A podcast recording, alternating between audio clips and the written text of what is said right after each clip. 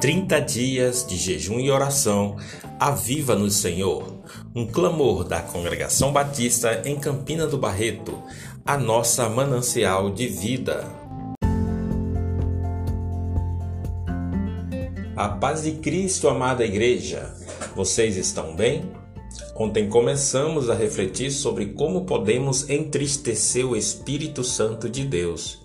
O apóstolo Paulo, em Efésios 4,30, diz: Não entristeçam o Espírito Santo de Deus, com o qual vocês foram selados para o dia da redenção. Queremos identificar pecados comuns e sutis que nos fazem entristecer o Espírito de Deus e, com isso, impedimos que a renovação espiritual aconteça em nossas vidas. Este termo entristecer, no original, tem a ver com agravo, com dor, aflição e angústia. Diante desta recomendação do apóstolo Paulo, alguém afirmou: o Espírito Santo, que faz o crente experimentar a verdade, é envergonhado quando o mesmo crente comete mentiras. A Bíblia nos fala em Provérbios 6, 19 a 20 que há seis coisas que o Senhor odeia e uma delas é a língua mentirosa. Também diz que o diabo é o pai da mentira. Então, quem mente é filho do diabo. O Espírito Santo também é entristecido quando, desprezando a vontade divina, preferimos seguir nossos desejos e ambições, quando não reverenciamos Sua presença manifesta e ignoramos a Sua voz, e quando não buscamos a renovação espiritual em Colossenses 3, 9 a 10, o apóstolo Paulo nos orienta a vencer o pecado da mentira. Ele diz: Não mintam uns aos outros, visto que vocês já se despiram do velho homem com suas práticas e se revestiram do novo, o qual está sendo renovado em conhecimento, à imagem do seu Criador.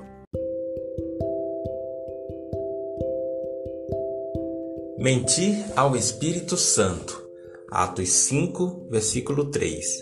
Então perguntou Pedro: Ananias, como você permitiu que Satanás enchesse o seu coração a ponto de você mentir ao Espírito Santo e guardar para si uma parte do dinheiro que recebeu pela propriedade?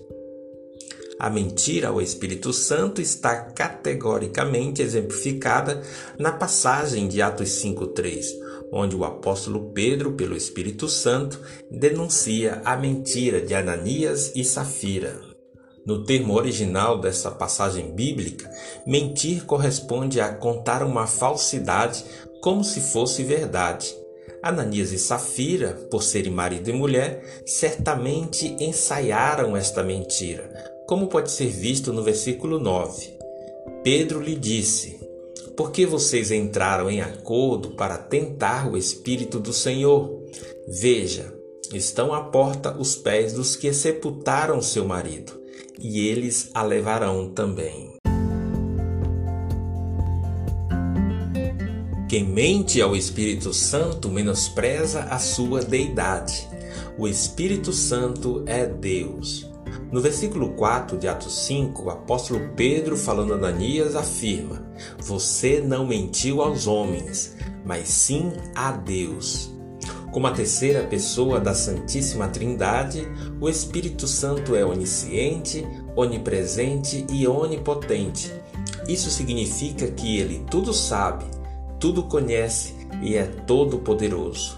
Logo, Mentir ao Espírito Santo é testar a tolerância de Deus, isto é, pecar até quando Deus permitir. Em Mateus 4, 7 lemos: Jesus respondeu: Também está escrito: Não ponha à prova o Senhor, o seu Deus.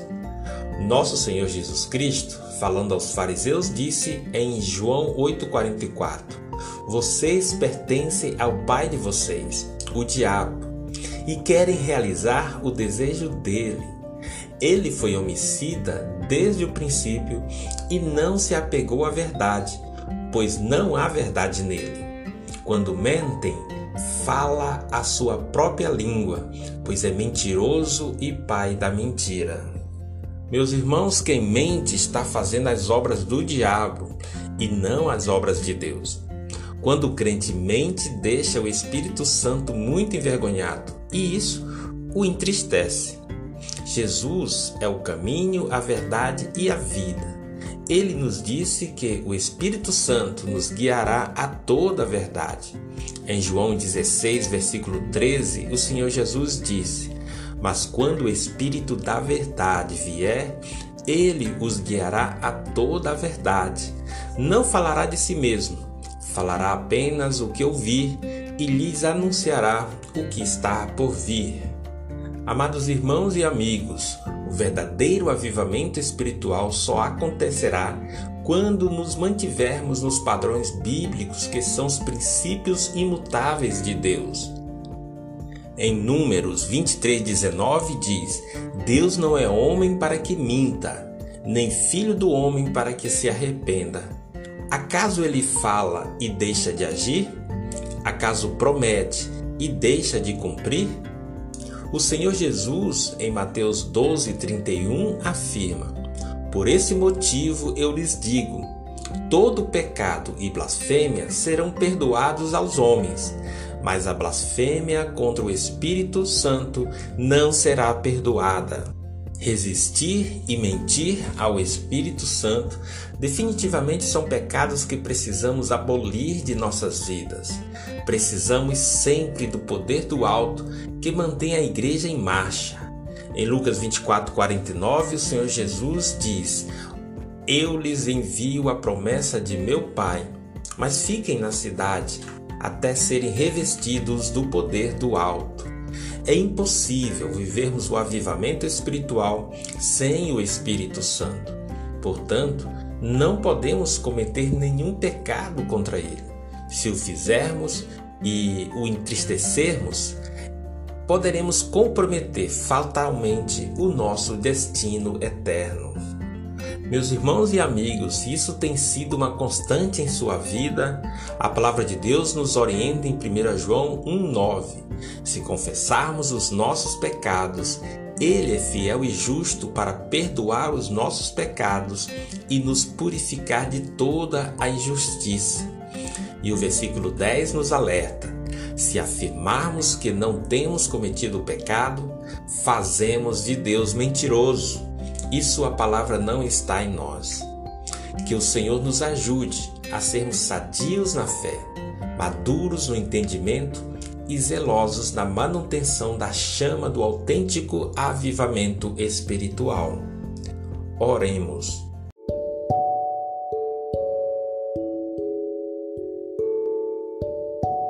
Espírito Santo, perdoa-nos quando entristecemos com nossos pecados Queremos ser guiados e dirigidos conforme a tua vontade. Ensina-nos a viver a renovação espiritual a cada dia. Transforma este velho homem em nova criatura para receber o vinho novo espiritual. Rogo-te em nome do Senhor Jesus. Amém.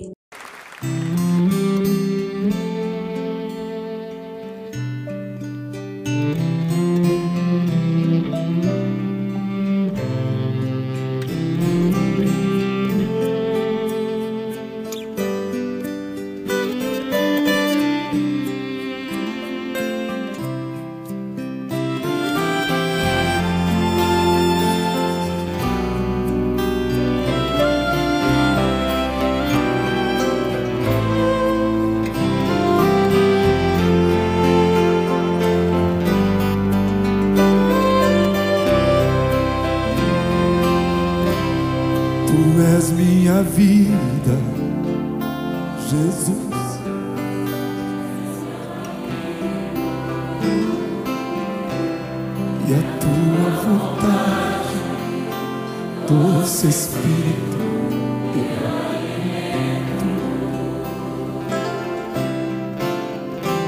Se ti não há valor em mim, sou como um vaso de barro, pronto a ser quebrado a ser o que queres de mim. A tua presença